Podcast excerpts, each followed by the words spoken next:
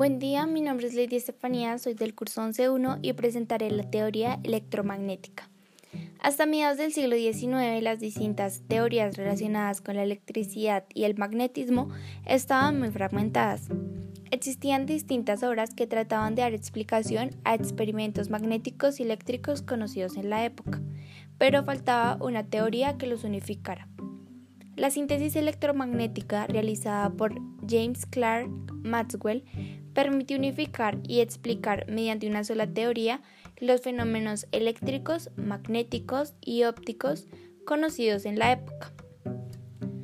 Hace 150 años, en diciembre de 1864, Maxwell pronunció ante la Royal Society de Londres la conferencia titulada Una teoría dinámica del campo electromagnético, que contenía las ecuaciones de Maxwell y en la que afirmaba, parece que tenemos razones de peso para concluir que la propia luz, incluyendo el calor radiante y otras radiaciones si las hay, es una perturbación electromagnética en forma de ondas que se propaga según las leyes del electromagnetismo. En este momento acababa de predecir teóricamente